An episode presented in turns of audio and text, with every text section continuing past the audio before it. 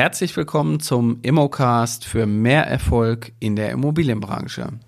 Mein Name ist Carsten Frick, ich bin Immobilienmakler und ich begleite andere Menschen dabei, ihren persönlichen Traum nachzugehen. Nämlich, wie starte ich richtig durch? Wie komme ich eigentlich in die Immobilienbranche rein?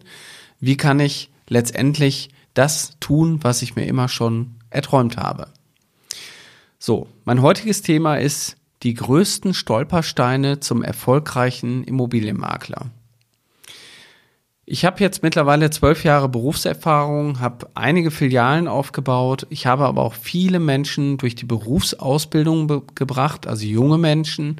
Ich habe aber auch viele Menschen in der Erwachsenenbildung begleitet, um die auf ihr Ziel vorzubereiten. Und ich habe auch viele dabei begleitet, ihr Ziel tatsächlich zu erreichen. Wie mache ich das? Ich mache das natürlich ein Stück weit dadurch, dass ich ein eigenes Ausbildungskonzept entwickelt habe, was ich über Jahre immer weiter ausgefeilt habe und immer wieder geguckt habe, an welchen Stellen scheitern die Leute, wie, warum scheitern die und weswegen, wie kann man das abstellen. So, und die größten Stolpersteine, da wollen wir heute mal drüber sprechen. Das ist heute so mein Thema, weil am Anfang steht für mich immer so ein bisschen der Traum der Traum, ich möchte gerne mit Immobilien zu tun haben. Ich möchte Immobilienmaklerin oder Makler werden. Ich möchte zukünftig Kundenberatung haben mit einem hohen Niveau. Ich möchte schönes oder gutes Geld mit meiner Arbeit verdienen. Und das ist mein Ziel. So, wie komme ich dahin? Ich schaue mich erstmal um, links und rechts, äh, wen gibt's denn eigentlich als Immobilienmakler?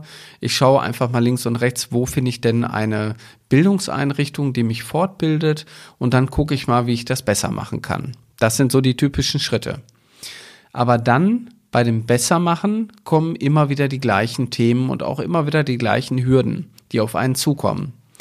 Und für den, für die oder für denjenigen, der eventuell noch in einem Angestelltenverhältnis ist, kommt schon die größte Hürde, ich bin jetzt selbstständig. Viele haben riesen Respekt vor der Selbstständigkeit und sagen, Mensch, da gehe ich doch ein riesen Risiko ein. Alle meine Bekannten haben mir davon abgeraten, werd bloß nicht selbstständig, höheres Risiko kannst du gar nicht haben, bleib bei deinem Arbeitgeber, da kann dir nichts passieren. Ich kann heute eins aus Erfahrung sagen, wenn ich irgendwo als Angestellte arbeite, habe ich ein höheres Risiko, als wenn ich selbstständig bin. Weil da in der Selbstständigkeit kann ich die Fehler selber korrigieren und bin auch selber der Verursacher der Fehler, wenn ich in einem Angestelltenverhältnis eventuell durch Fehler von anderen einfach meinen Job verliere. So, also der Mythos muss vielleicht erstmal aufgeräumt werden, dass man auch einfach das Vertrauen hat, um zu sagen, okay, ich schaffe das. Aber dieses Schaffen hat natürlich dann, da macht man sich schnell Gedanken und sagt, Mensch, was muss ich alles tun? Ähm, ich brauche ein Geschäftskonto, eine Gewerbeanmeldung, Gewer Gewerbeerlaubnis, ich muss irgendwie eine Ausbildung machen, da muss ich irgendwie gucken, dass ich da reinkomme. Äh, Visitenkarten, Briefpapier, Webseite, da fallen mir tausend Sachen ein, die ich jetzt hier aufzählen könnte. Genau das sind die Dinge, woran die Leute scheitern. So, Jetzt muss man irgendwie mal überlegen, wenn ich so einen riesen Elefanten vor mir habe und den aufessen möchte, dann brauche ich einen Plan. Und der Plan heißt, ich muss an einer Stelle anfangen, muss mich da durcharbeiten. Jetzt kommen aber bei dem Plan so kleine Hürden, wo plötzlich große Baustellen aufgemacht werden. Und eine Hürde ist zum Beispiel, dass ähm, die Teilnehmer, die bei uns in die Ausbildung gehen, die machen sich relativ schnell schon Gedanken und sagen, ah, ich weiß noch nicht, wie ich heiße, ich habe den richtigen Namen noch nicht gefunden. Schon mal die erste Hürde, habe ich auch schon mal einen Podcast drüber gemacht. Ähm, die nächste Hürde ist, ähm, ja, mein Logo ist noch nicht fertig, ähm, das ganze CI steht noch nicht, ich habe die Firma noch nicht gegründet, ich bin immer noch im Lernprozess, ähm, ich habe noch keine Webseite.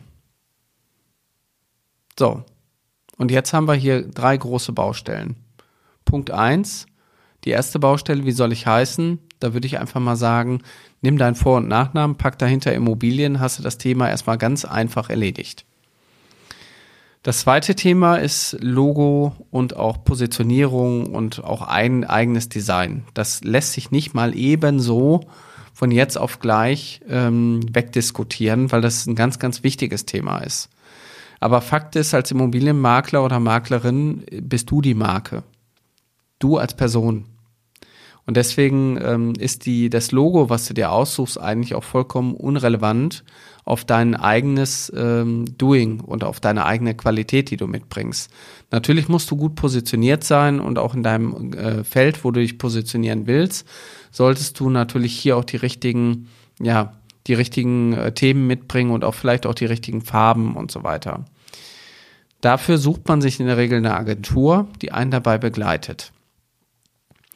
Der nächste Punkt ist, dass man eine Webseite braucht. Und ich würde jetzt mal sagen, bei Immobilienmakler-Webseiten, da könnte ich hier einen stundenlangen Podcast zu machen, was dabei alles zu beachten ist und wie komplex das ganze Thema ist. Gefährlich wird's halt nur, wenn andere Immobilienmakler Webseiten machen, die keine Ahnung von der Immobilienbranche haben, um dann, äh, ich sage jetzt mal, so eine 0815-Seite ins Leben zu rufen. Wenn ich dir aber sage, dass die Webseite gar nicht relevant ist für deinen Erfolg, sondern die Webseite kannst du erstmal um ein Vielfaches nach hinten stellen, nämlich um genau zehn Beurkundungen. Wenn du zehnmal beim Notar warst, dann kümmere dich erst um die Webseite, dann kümmere dich um deinen Auftritt im Internet. Fang doch erstmal an, Geld zu verdienen, dann kannst du es auch ausgeben. Warum so große Baustellen aufmachen, wo ich eh professionelle Hilfe brauche, die mich am Anfang nur ausbremst? Viel wichtiger ist, dass man heute mit Immobilienportalen erstmal arbeitet und sich dessen auch zunutze macht, weil dafür bieten sie ja die Dienstleistung auch an.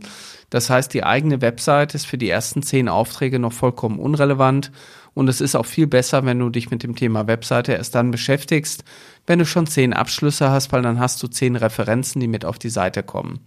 Somit fängst du deinen Bauchladen oder dein Geschäft auch nicht damit an, dass du keine Ware hast, sondern dann hast du schon Erfolge, die du vorweisen kannst.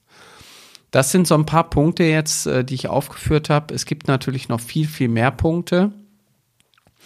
So, und äh, bei uns in der Ausbildung habe ich äh, dafür gesorgt, dass diese Punkte abgestellt werden.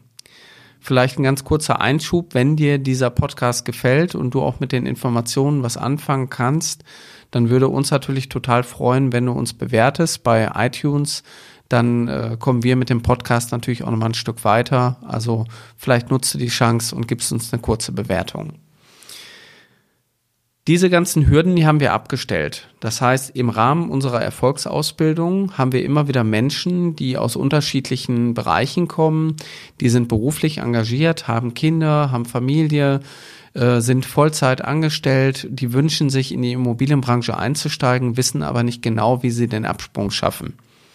Und jetzt kommen diese Riesenhürden, die haben wir alle abgestellt, weil die Teilnehmer kriegen von uns während der Ausbildung unsere Marke ausgeliehen, die kriegen von uns ähm, alles, was sie brauchen, damit sie nicht über diese Dinge nachdenken müssen.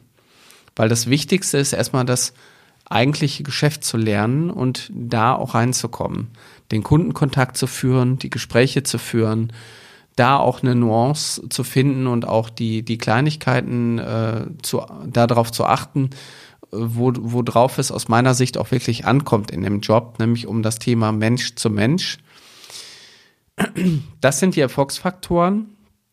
Und alle Hindernisse haben wir wirklich in der Ausbildung abgestellt, so dass die Teilnehmer in drei Monaten zu ihrem ersten Erfolg auch kommen um die erste Immobilie am Markt auch zu handeln oder zumindest diese schon mal aufgenommen zu haben. Das ist nicht immer ganz so einfach, wenn man so alleine ist. Und wenn du einfach darüber noch ein bisschen mehr erfahren möchtest, wie auch unsere Strategie da ist und wie wir auch dir einen wirklich großen Nutzen bringen können, dann nutzt doch einfach die Chance für unser kostenfreies Gespräch unter www.mein-makler.com slash Ausbildung. Da haben wir halt ein Kontaktformular, das brauchst du nur ausfüllen, abschicken. Wir rufen dich an, sprechen mit dir, gucken, ob du zu uns passt und dann machen wir mit dir persönlich ein Gespräch, ein Strategiegespräch, wo wir dann auch zusammenkommen und ich persönlich auch mit dir sprechen werde. Und meistens habe ich in dem Gespräch schon die ersten Ansätze mit dir erarbeitet, wo du auch einen großen Nutzen von hast. Also, dich trennt nur eine Entscheidung von deinem Erfolg, nämlich du musst auf unsere Webseite gehen, füllst es aus und dann fängt von unserer Seite aus der Kontakt an, dass wir miteinander sprechen. Also www.mein-makler.com slash Ausbildung. Dann sprechen wir bald über deinen persönlichen Traum, dein Carsten Frick. Bis bald.